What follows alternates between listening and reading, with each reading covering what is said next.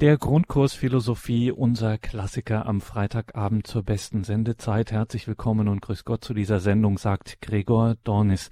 Wir sind auch heute wieder verbunden mit Dr. Peter Egger in Brixen in Südtirol und sind gespannt auf diese philosophische Stunde, wo wir jedes Mal doch viel mehr mitnehmen, als man so gemeinhin denkt. Gerade auch für unsere Zeit sind wir sehr froh, dass wir Dr. Peter Egger und diesen Grundkurs Philosophie haben. Ich darf jetzt das Wort nach Brixen übergeben an Dr. Peter Egger. Liebe Hörerinnen und Hörer, ich darf Sie auch meinerseits sehr herzlich zu dieser heutigen Sendung begrüßen und ich bedanke mich für die freundlichen Worte der Einführung von Herrn Gregor Dornis. Bevor ich mit meinen Ausführungen beginne, darf ich Sie bitten, dass wir miteinander ein Gebet sprechen, damit der Geist Gottes uns durch diese Sendung begleiten möge. Im Namen des Vaters und des Sohnes und des Heiligen Geistes. Amen. Komm, Heiliger Geist, und erfülle die Herzen deiner Gläubigen und entzünde in ihnen das Feuer deiner Liebe. Sende aus deinen Geist und alles wird neu geschaffen und du wirst das Angesicht der Erde erneuern. Dann wenden wir uns an die Mutter Gottes und bitten sie um ihr fürbittendes Gebet. Gegrüßet seist du, Maria, voll der Gnade, der Herr ist mit dir. Du bist gebenedeit unter den Frauen, und gebenedeit ist die Frucht deines Leibes, Jesus. Heilige Maria, Mutter Gottes, bitte für uns Sünder, jetzt und in der Stunde unseres Todes. Amen. Dann wenden wir uns auch an die Engel und bitten sie um ihren Schutz und um ihr Geleit.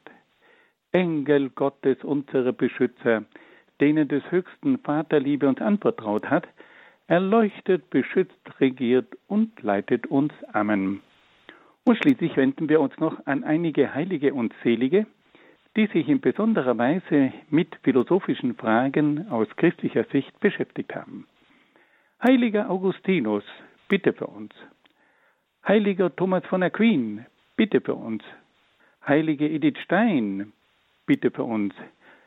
Seliger Kardinal Newman, bitte für uns. Und heiliger Papst Johannes Paul II, bitte für uns. Im Namen des Vaters und des Sohnes und des Heiligen Geistes. Amen. Liebe Hörerinnen und Hörer, in unserer letzten Sendung haben wir uns mit der Philosophie des Pragmatismus beschäftigt. Und da haben wir bereits die Grundzüge des Pragmatismus kennengelernt. Aber damit wir uns wieder ein bisschen an diese Dinge erinnern können, wollen wir noch einmal ganz kurz diese Grundzüge des Pragmatismus zusammenfassen. Der Name Pragmatismus geht auf das griechische Wort Pragma zurück. Und dieses Wort kann man übersetzen mit den deutschen Worten Tatsache bzw. Handlung. Der Pragmatismus versteht sich also als eine Philosophie, die sich an den Tatsachen orientiert und auf das zweckmäßige Handeln des Menschen ausgerichtet ist. Der Pragmatismus baut also auf dem Wissen aus der Erfahrung auf und versucht dann dieses Wissen für das Handeln einzusetzen. Die pragmatische Erkenntnis beurteilt also die Dinge nach ihrem praktischen Nutzen. Der Pragmatismus misst die Wahrheit nicht anhand der abstrakten Logik, sondern anhand ihrer Anwendbarkeit und Nützlichkeit. Der Pragmatismus betrachtet die erkannte Wahrheit aber auch als ein Gebot zum Handeln. Die Erkenntnis darf nie reine Theorie bleiben, sondern verpflichtet den Menschen zu einer entsprechenden Praxis.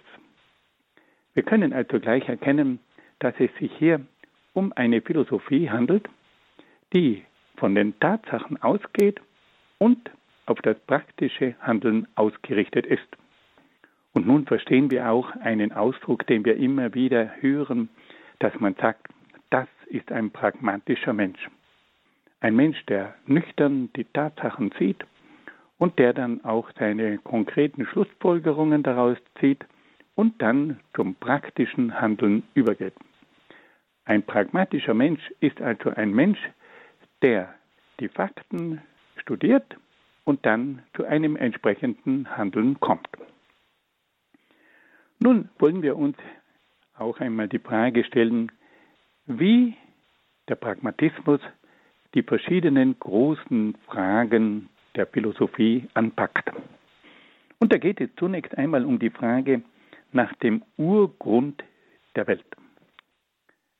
Was ist für die pragmatische Philosophie der Urgrund der Welt? Der Pragmatismus erklärt, dass die gesamte Natur zweckmäßig aufgebaut ist. Diese zweckmäßige Ausrichtung der Natur kann nicht auf den Zufall zurückzuführen sein, sondern verlangt das Wirken von objektiven Naturgesetzen. In den Naturgesetzen zeigen sich geistige Prinzipien, die auf eine höhere Intelligenz, nämlich auf Gott, verweisen.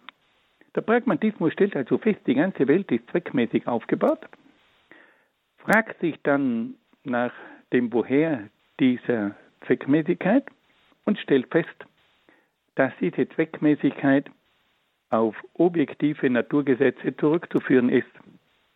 Diese Naturgesetze zeigen sich als das Ergebnis einer höheren Intelligenz. Hinter der Natur muss also Gott stehen. Dann stellt sich der Pragmatismus auch die Frage nach dem Menschen. Wie betrachtet nun der Pragmatismus den Menschen? Er sieht den Menschen vor allem als ein handelndes Wesen. Der Mensch wird als freies Individuum gesehen, das sein Leben selbst in die Hand nimmt und für sein Leben verantwortlich ist. Das Handeln des Menschen ist vom Nutzen und von Interessen bestimmt. Der Mensch steht aber auch in der Gemeinschaft und ist dazu verpflichtet, zum Allgemeinwohl beizutragen. Und schließlich wird dann der Mensch auch als ein religiöses Wesen betrachtet. Wir sehen also, auch im Hinblick auf das Menschenbild zeigen sich diese charakteristischen Grundzüge des Pragmatismus. Der Mensch ist vor allem ein handelndes, ein aktives Wesen. Er ist ein freies Individuum. Er nimmt sein Leben in die Hand und ist für sein Leben verantwortlich. Er orientiert sein Leben am Nutzen und an den eigenen Interessen. Aber er ist nicht einfach ein Egozentriker, sondern weiß sich auch der Gemeinschaft und dem Allgemeinwohl verpflichtet. Und schließlich weiß dieser Mensch auch um Gott und empfindet sich als ein religiöses Wesen. Eine weitere zentrale Frage gilt dann dem Verständnis der Ethik. Wie sieht der Pragmatismus die Ethik und die Moral? Der Pragmatismus vertritt eine pragmatische bzw. zweckmäßige Ethik. Die moralischen Werte und Normen sind das Ergebnis von praktischen Erfahrungen. Der einzelne Mensch hat sich so zu verhalten, wie es für ihn und die Gesellschaft nützlich und vorteilhaft ist. Die moralischen Verhaltensweisen der Menschen sollen das Gelingen des Lebens und das praktische Funktionieren der Gesellschaft garantieren. Wir haben wieder einmal diese Grundzüge das sagen. Wir spüren hier ganz deutlich, dass auch die Moral pragmatisch ist. Der Mensch geht von ganz bestimmten Werten und Normen aus, die das Ergebnis von praktischen Erfahrungen sind. Und der einzelne Mensch muss sich so verhalten, dass es für ihn und die Gesellschaft nützlich und vorteilhaft ist. Und auf diese Art und Weise soll es zum Gelingen des Lebens kommen und zum praktischen Funktionieren der Gesellschaft. Und schließlich stellen wir uns auch noch die Frage nach der Religion. Der Pragmatismus betrachtet auch die Religion unter dem Gesichtspunkt der Nützlichkeit. Die Religion ist für den einzelnen Menschen, für die Moral und für die Gesellschaft von Vorteil und Nutzen. Sie gibt dem Menschen eine klare Orientierung und einen Halt. Die Entscheidung für Gott ist also in erster Linie eine Frage der Praxis und nicht der Theorie. Wenn wir das noch einmal ganz kurz zusammenfassen, dann können wir also sagen, dass der Pragmatismus eine Philosophie ist, die sich an den Fakten und am Handeln orientiert. Der Pragmatismus baut also seine Grundsätze so auf, dass sie sich in der Praxis bewähren. Der Mensch ist verpflichtet, gewisse Grundwerte aus der Erfahrung zu gewinnen und dann bei seinem Handeln auch einzusetzen. Dann haben wir gehört, dass sich der Pragmatismus nach dem Urgrund der Welt fragt. Er geht davon aus, dass die Welt zweckmäßig aufgebaut ist. Um diese Zweckmäßigkeit erklären zu können, braucht es bestimmte Naturgesetze. Diese Naturgesetze verweisen aber ihrerseits auf das Wirken einer höheren Intelligenz, also auf das Eingreifen Gottes. Dann haben wir vernommen, dass das Menschenbild davon ausgeht, dass der Mensch ein aktives Wesen ist, er ist ein freies Individuum, er nimmt sein Leben selbst in die Hand und trägt dafür Verantwortung. Er orientiert sein Handeln am Nutzen und an den Interessen und setzt sich ein für die Gemeinschaft und das Allgemeinwohl. Dann haben wir vernommen, dass auch die Ethik des Pragmatismus wieder zweckmäßig orientiert ist. Es geht hier um Werte und Normen, die das Ergebnis von praktischen Erfahrungen sind. Und auf diese Art und Weise kommt es also zum Gelingen des Lebens und zum praktischen Funktionieren der Gesellschaft. Und schließlich haben wir darauf hingewiesen, dass auch die Religion unter dem Gesichtspunkt der Nützlichkeit gesehen wird. Die Religion ist für den Menschen, für die Moral und die Gesellschaft von Vorteil und Nutzen. Sie gibt dem Menschen eine klare Orientierung und einen festen Halt. Nun hören wir ein wenig Musik.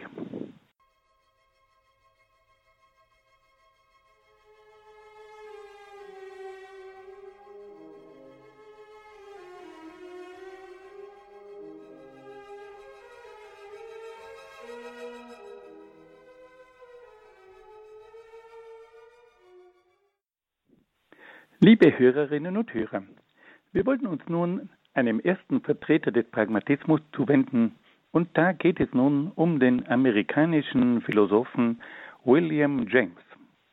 Ich darf Ihnen zunächst etwas von seinem Leben erzählen, damit wir dann auch seine verschiedenen philosophischen Theorien besser verstehen können.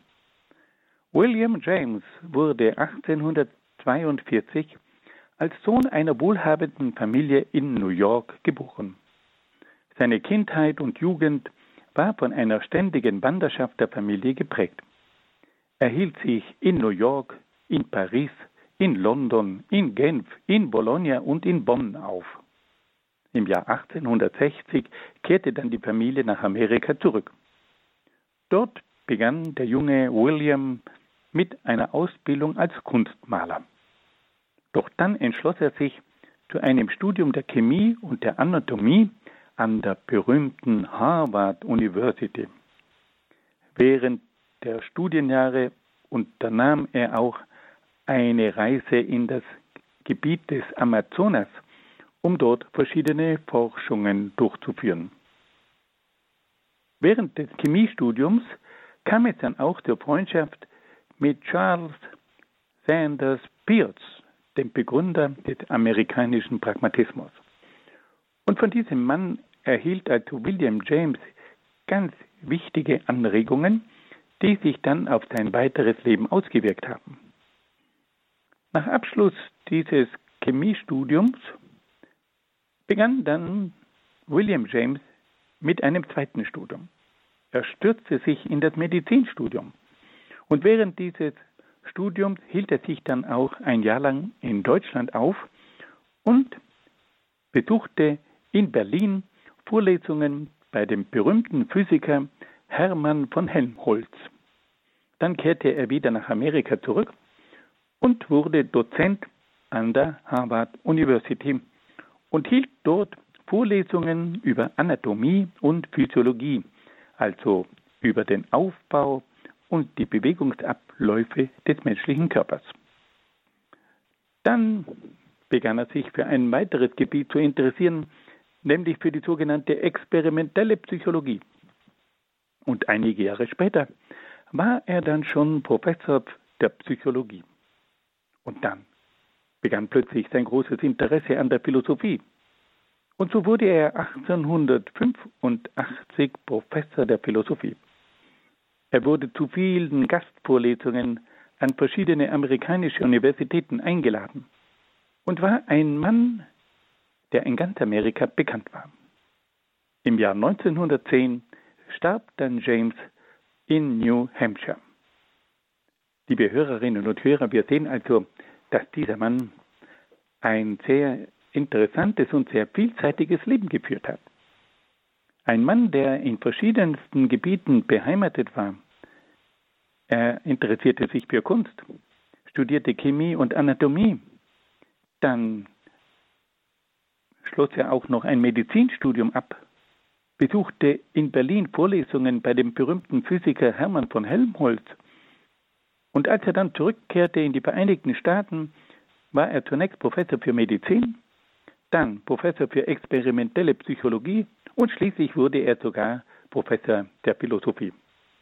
Es ist immer interessant, wenn man diese Köpfe ein bisschen näher kennenlernt, die in mehreren Gebieten beheimatet sind, weil diese Denker dann die Möglichkeit haben, eine Synthese zwischen verschiedenen Fachbereichen herzustellen.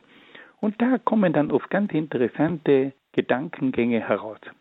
Also wir haben es hier mit einem Künstler, mit einem Mediziner, mit einem Chemiker, mit einem Psychologen und mit einem Philosophen zu tun. Jetzt schauen wir mal, was dabei rauskommt. Wir beginnen zunächst einmal mit einem Einstieg in die Philosophie von William James. James vertrat in seiner Philosophie einen radikalen empiristischen Standpunkt, der auf der Erfahrung und auf den Experimenten aufbaut.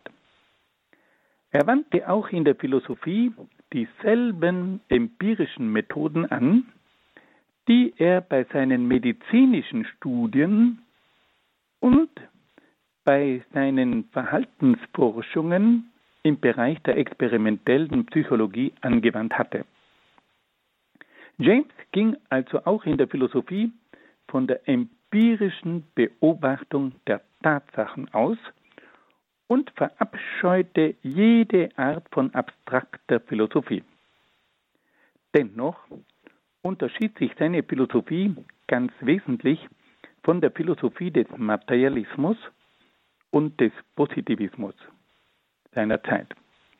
James erkannte, dass es nicht möglich war, die Wirklichkeit nur mit Hilfe der Materie zu erklären.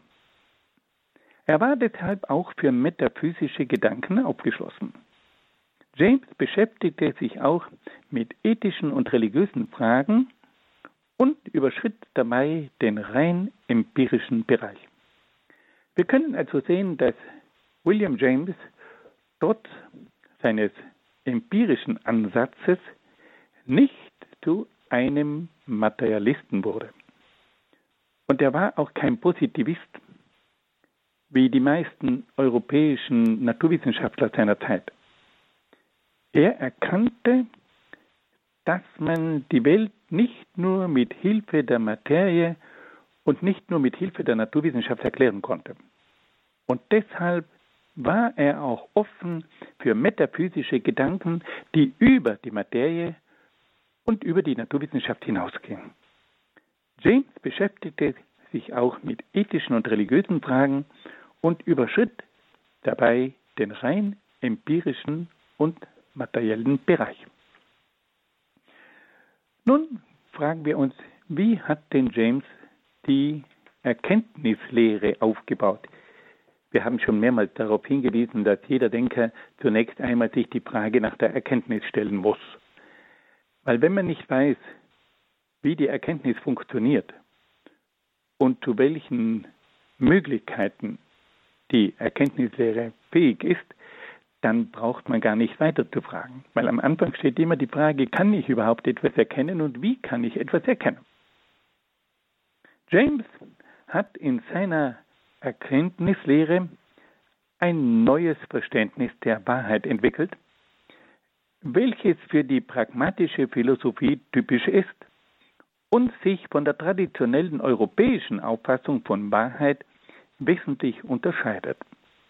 Die klassische europäische Philosophie suchte die Wahrheit im Wesen der Dinge und definierte die Wahrheit als Übereinstimmung von Aussage und Wirklichkeit. Also wenn die Europäer, die europäische Philosophie versucht hat, die Dinge zu erkennen, dann fragte sie sich nach dem Wesen der Dinge. Wenn man das Wesen der Dinge erfasst, so hat man nach europäischer Auffassung die Wahrheit erkannt. Und die Wahrheit war dann die Übereinstimmung einer Aussage mit der Wirklichkeit. Der Pragmatismus entwickelt nun einen neuen Maßstab für die Wahrheit und misst die Wahrheit einer Aussage an ihrer erfolgreichen Anwendbarkeit und an ihrem Nutzen in der Praxis. Die Wahrheit wird also an den Folgen und Auswirkungen in der Praxis gemessen. Wahr ist also das, was sich in der Praxis bewährt. Interessant. Hier merkt man auch den grundlegenden Unterschied zwischen dem klassischen europäischen Denken und dem amerikanischen Denken. Die europäischen Philosophen haben immer wieder die Frage nach dem Wesen der Dinge gestellt und haben den Standpunkt vertreten, wenn man das Wesen der Dinge versteht, dann hat man sie in ihrer Wirklichkeit erfasst und damit ist man bei der Wahrheit. Dieses pragmatische Denken geht von einem anderen Ansatz aus und sagt, wahr ist das, was sich erfolgreich anwenden lässt. Und die Wahrheit zeigt sich am Nutzen in der Praxis. Die Wahrheit ist also an den Folgen und Auswirkungen in der Praxis zu messen. Das ist ein ganz anderer Ansatz. Nun wollen wir uns die Frage stellen, wie sieht denn William James die Wissenschaft.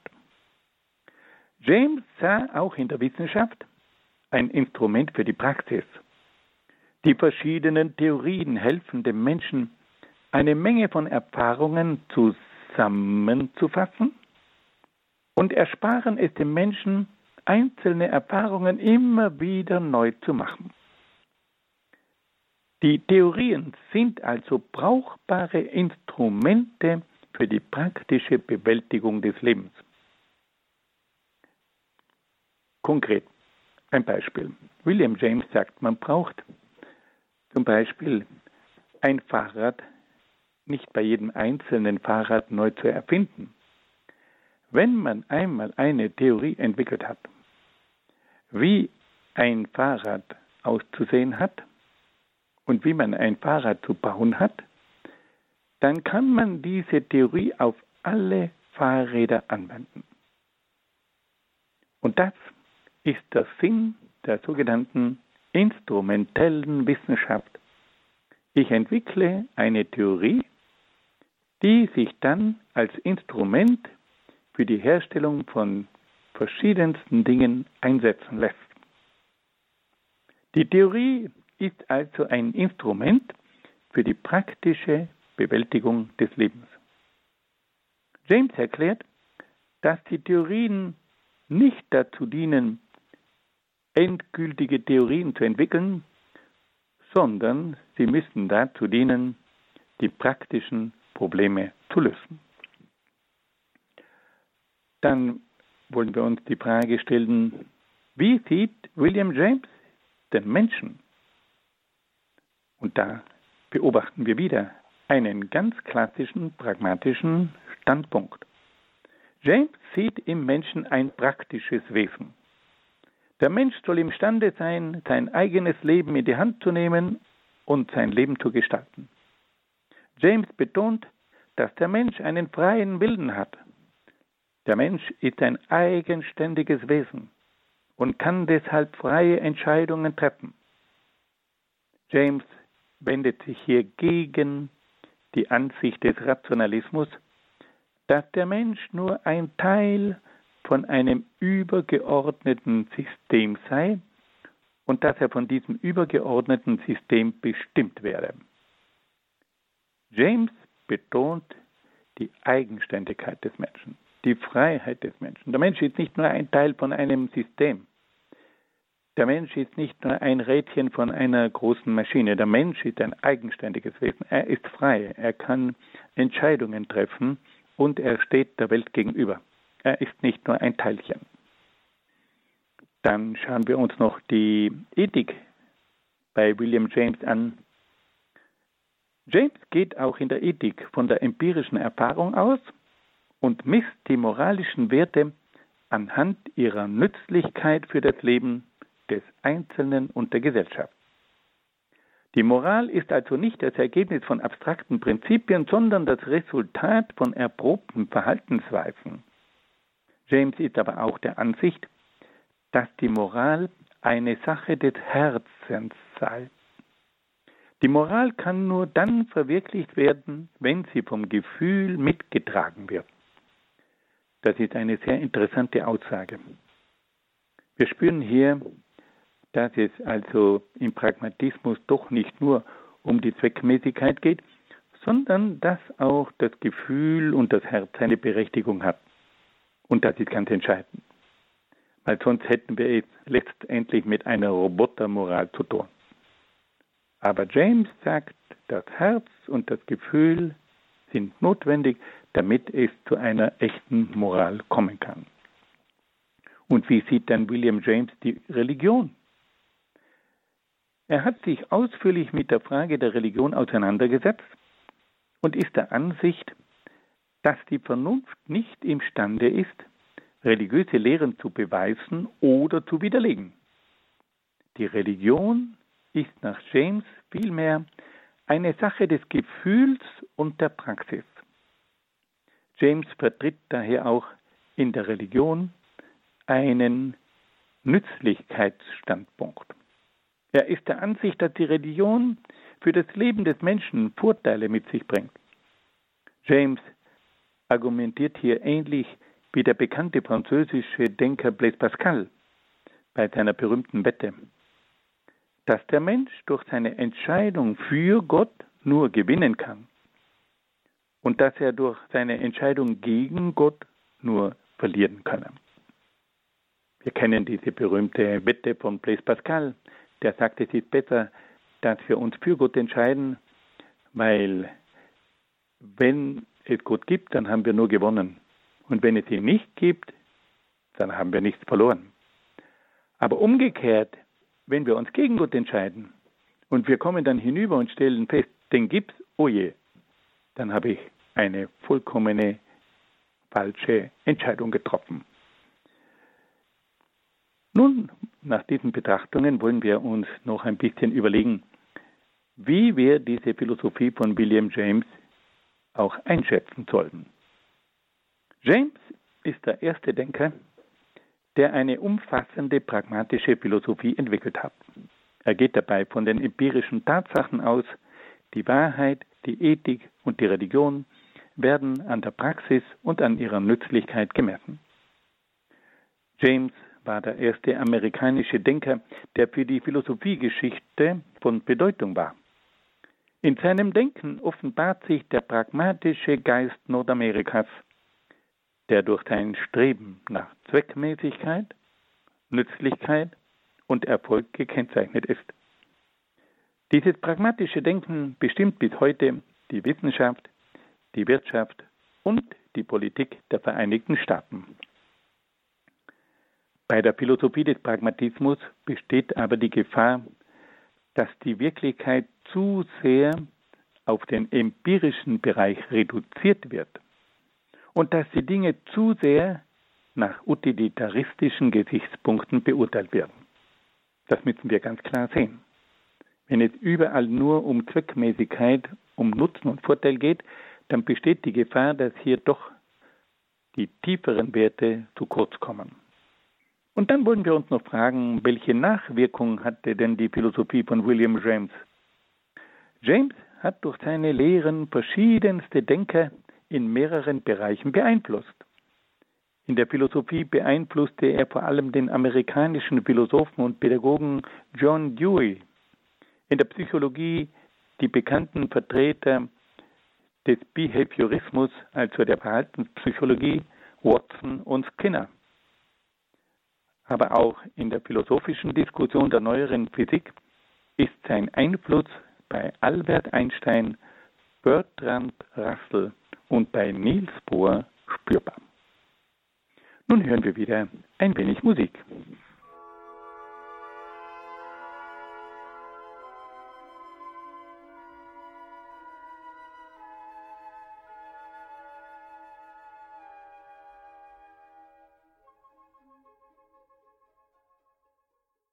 Liebe Hörerinnen und Hörer, wir wollen uns nun noch einem zweiten Vertreter des Pragmatismus zuwenden, und da geht es um den amerikanischen Denker John Dewey. Ich darf Ihnen zunächst, wie gewohnt, wieder etwas aus dem Leben dieses Denkers erzählen. John Dewey wurde 1859 in Burlington in Vermont in den Vereinigten Staaten geboren. Er studierte Psychologie und Pädagogik in Burlington. Anschließend wirkte er dann als High-School-Lehrer in Pennsylvania. Dann entschloss er sich zu einem weiteren Studium und studierte Philosophie und Psychologie an der John Hopkins Universität in Baltimore, um seine Kenntnisse auf diesen Gebieten noch zu vertiefen. Im Jahr 1884 war er dann Professor für Philosophie an den Universitäten von Michigan und Minnesota. 1894 wurde er Dekan der Fakultät für Philosophie, Psychologie und Pädagogik an der Universität von Chicago. Im Jahr 1904 wurde er dann Professor für Philosophie an der Columbia University in New York und behielt dort seinen Lehrstuhl bis zu seiner Pensionierung bei. Dewey war auch Präsident der American Psychological Association und der American Philosophical Association. Dewey wurde vor allem als Begründer einer pragmatischen Pädagogik weltweit bekannt. Wir werden dann noch darüber sprechen. Dewey war auch ein aktiver Sozialreformer und bemühte sich um die Bewältigung der sozialen Probleme, die durch die Industrialisierung in Amerika entstanden waren. Er entwickelte pädagogische Projekte für die Integration der Zuwanderer und Randschichten in den Großstädten. Im Jahr 1919 unternahm er Vortragsreisen nach Japan und in die Republik China. 1928 besichtigte er verschiedene Schulen in der Sowjetunion. Dewey war auch Gründungsmitglied der American Civil Liberties Union. Er starb dann im Jahr 1952 in New York. Wir sehen, dass wir es auch hier mit einer Gestalt zu tun haben, die sich in verschiedensten Bereichen umgeschaut hat. Er war Philosoph, Psychologe und Pädagoge. Er setzte sich aber auch für die sozialen Probleme ein und hatte ein waches Auge für die Entwicklung der verschiedenen Probleme, die sich durch die Industrialisierung in Amerika ergeben hatten. Er war auch ein sehr gefragter Vortragender und unternahm Reisen nach Japan, nach China und auch in die Sowjetunion. Er bemühte sich immer wieder um die verschiedenen Grundrechte der Menschen und versuchte auch als Pädagoge in diese Richtung zu wirken. Nun wollen wir uns mit den einzelnen Punkten seiner Lehre auseinandersetzen. Die Philosophie von Dewey wird von drei großen Ansätzen bestimmt.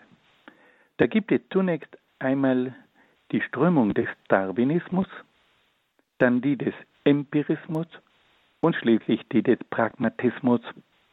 Vom Darwinismus übernimmt Dewey die Ansicht, dass die Entwicklung des Menschen durch eine ständige Auseinandersetzung mit der Umwelt und durch eine ständige Anpassung an die Umwelt erfolgt. Vom Empirismus hat Dewey die Überzeugung übernommen, dass jede Forschung von den empirischen Tatsachen ausgehen muss, die durch Experimente überprüft werden müssen. Und vom Pragmatismus hat er schließlich die Auffassung übernommen, dass alle Erkenntnis durch die Praxis und das Leben bestätigt werden müssen. Wir sehen also hier drei Strömungen, den Darwinismus, den Empirismus und den Pragmatismus. Diese drei Strömungen bestimmen das philosophische Denken von Dewey. Nun wollen wir uns seiner Erkenntnislehre zuwenden. Dewey geht bei seiner Erkenntnistheorie davon aus, dass das menschliche Wissen im Laufe der Evolution entstanden sei. Der Mensch sah sich in seiner Umwelt immer wieder mit Problemen konfrontiert, die er lösen musste.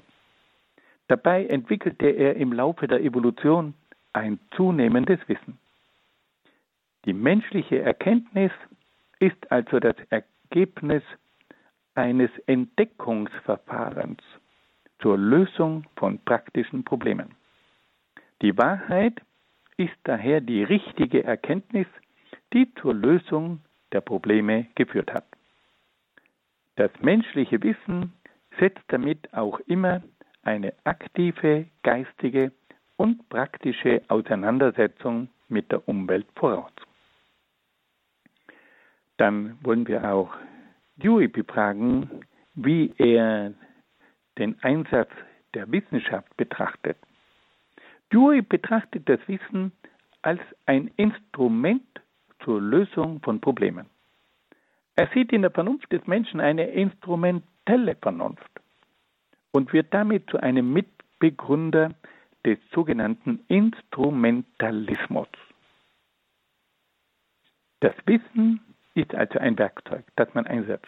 Es geht hier nicht um Weisheit, sondern es geht hier ganz konkret um den praktischen Einsatz des Wissens. Dewey beurteilt auch die menschliche Intelligenz rein nach ihrer Fähigkeit, Probleme zu lösen. Und wenn wir heute an gewisse Intelligenztests denken, dann können wir immer wieder feststellen, dass hier bei diesen Intelligenztests die Forderung gestellt wird, Probleme zu lösen. Und da spürt man ganz deutlich den Einfluss der Philosophie von Dewey. Das Wissen wird von Dewey in einem utilitaristischen Sinn beurteilt und bedeutet also, dass man hier das Wissen nach seiner Nützlichkeit beurteilt. Und auf diese Art und Weise kommt es ganz von selbst zur Bevorzugung des technischen und ökonomischen Wissens, das für die Praxis nützlich ist. Liebe Hörerinnen und Hörer, hier berühren wir einen Punkt, der ganz wesentlich ist für das Verständnis des 20. Jahrhunderts. Das Wissen steht im Dienst der Nützlichkeit, das Wissen steht im Dienst der Technik und der Wirtschaft. Und das hat dann natürlich unendliche Folgen, im positiven wie auch im negativen Sinn. Welches Weltbild entwickelt dann Dewey? Dewey sieht die Welt als eine evolutive Größe, als eine Größe, die sich ständig entwickelt. Die Welt ist nicht etwas Fertiges, sondern ist ständig dabei zu wachsen und sich zu entwickeln. Die Welt hat ungeahnte Entwicklungsmöglichkeiten. Der Sinn der Welt ist eine ständige Reifung und Vervollkommnung. Der Mensch ist dazu aufgerufen, an dieser Entwicklung der Welt mitzuarbeiten und soll die Welt aktiv mitgestalten. Hier sehen wir also eine darwinistische Sicht der Dinge. Die Welt ist eine evolutive Größe. Sie ist niemals fertig, sondern sie ist ständig dabei zu wachsen und sich zu entwickeln. Die Welt hat ungeahnte Entwicklungsmöglichkeiten. Und der Sinn der Welt ist eine ständige Reifung und Vervollkommnung. Und in diesen Prozess ist der Mensch hineingestellt.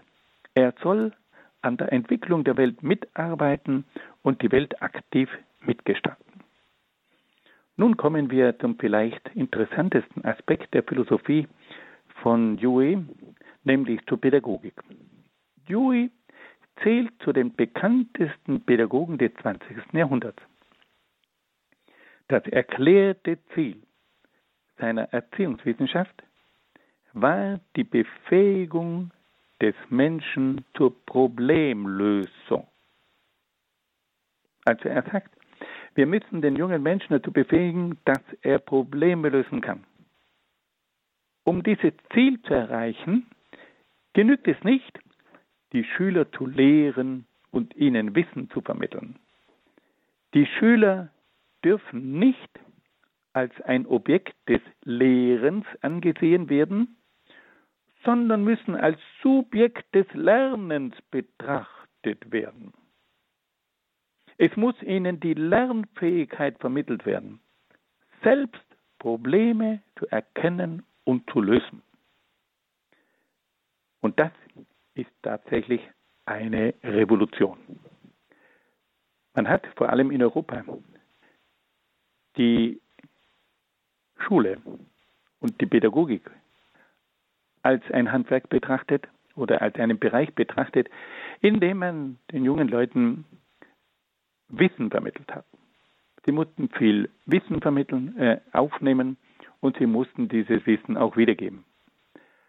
Aber ob sie imstande waren, dann dieses Wissen auch anzuwenden, das war die Frage.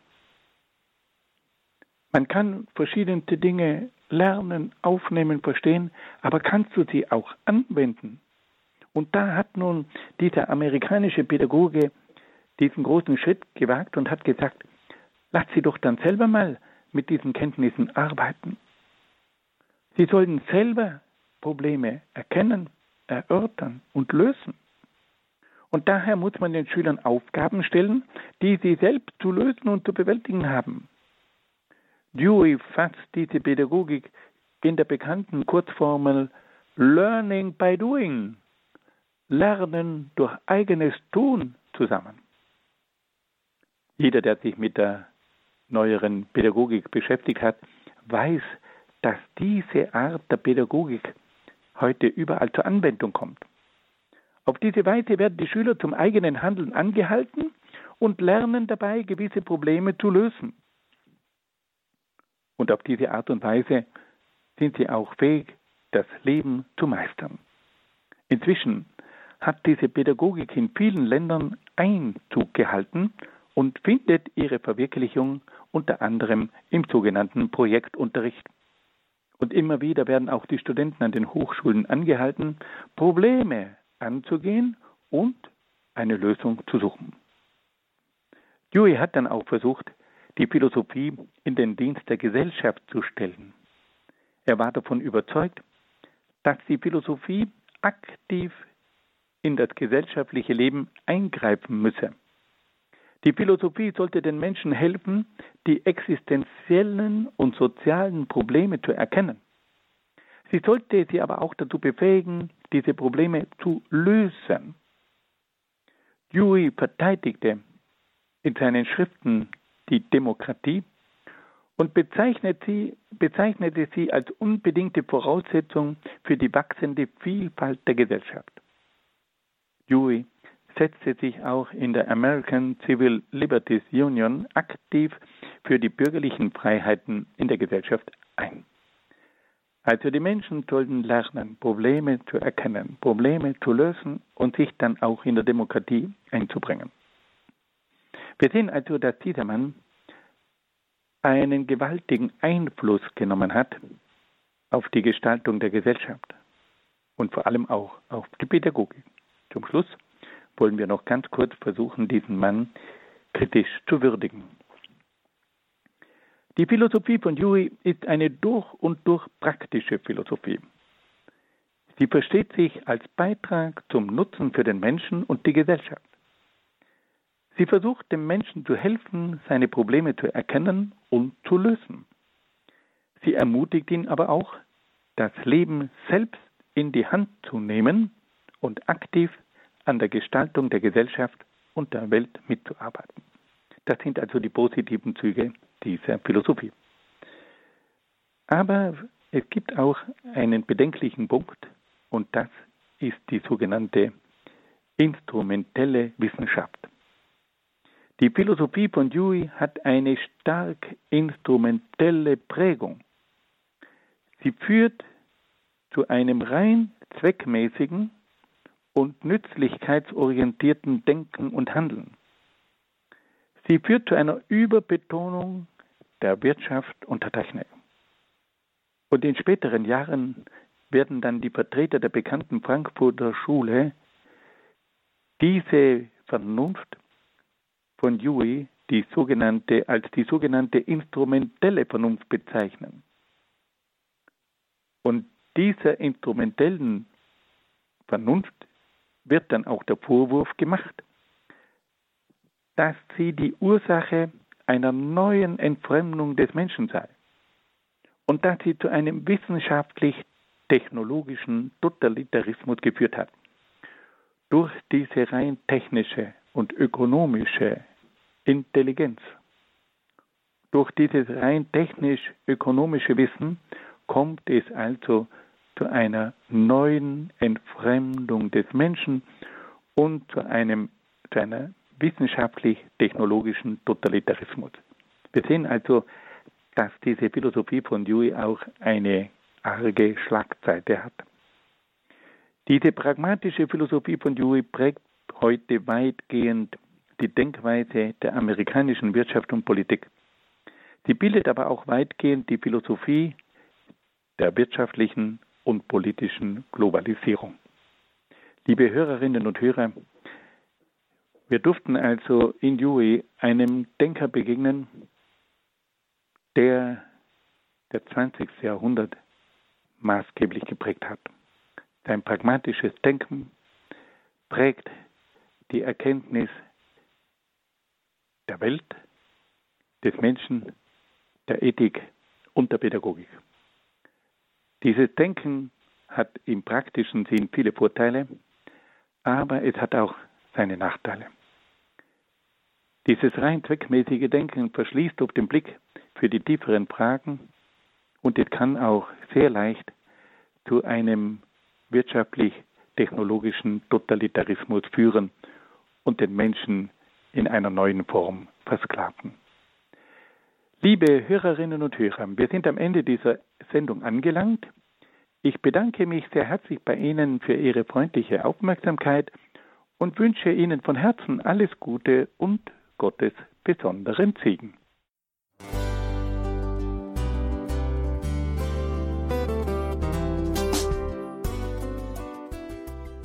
Liebe Zuhörerinnen und Zuhörer, vielen Dank, dass Sie unser CD- und Podcast-Angebot in Anspruch nehmen. Wir freuen uns, dass unsere Sendungen auf diese Weise verbreitet werden. Dieser Dienst ist für Sie kostenlos. Für uns ist er allerdings mit einem nicht unerheblichen finanziellen Aufwand verbunden. Deshalb sind wir für jede Spende dankbar.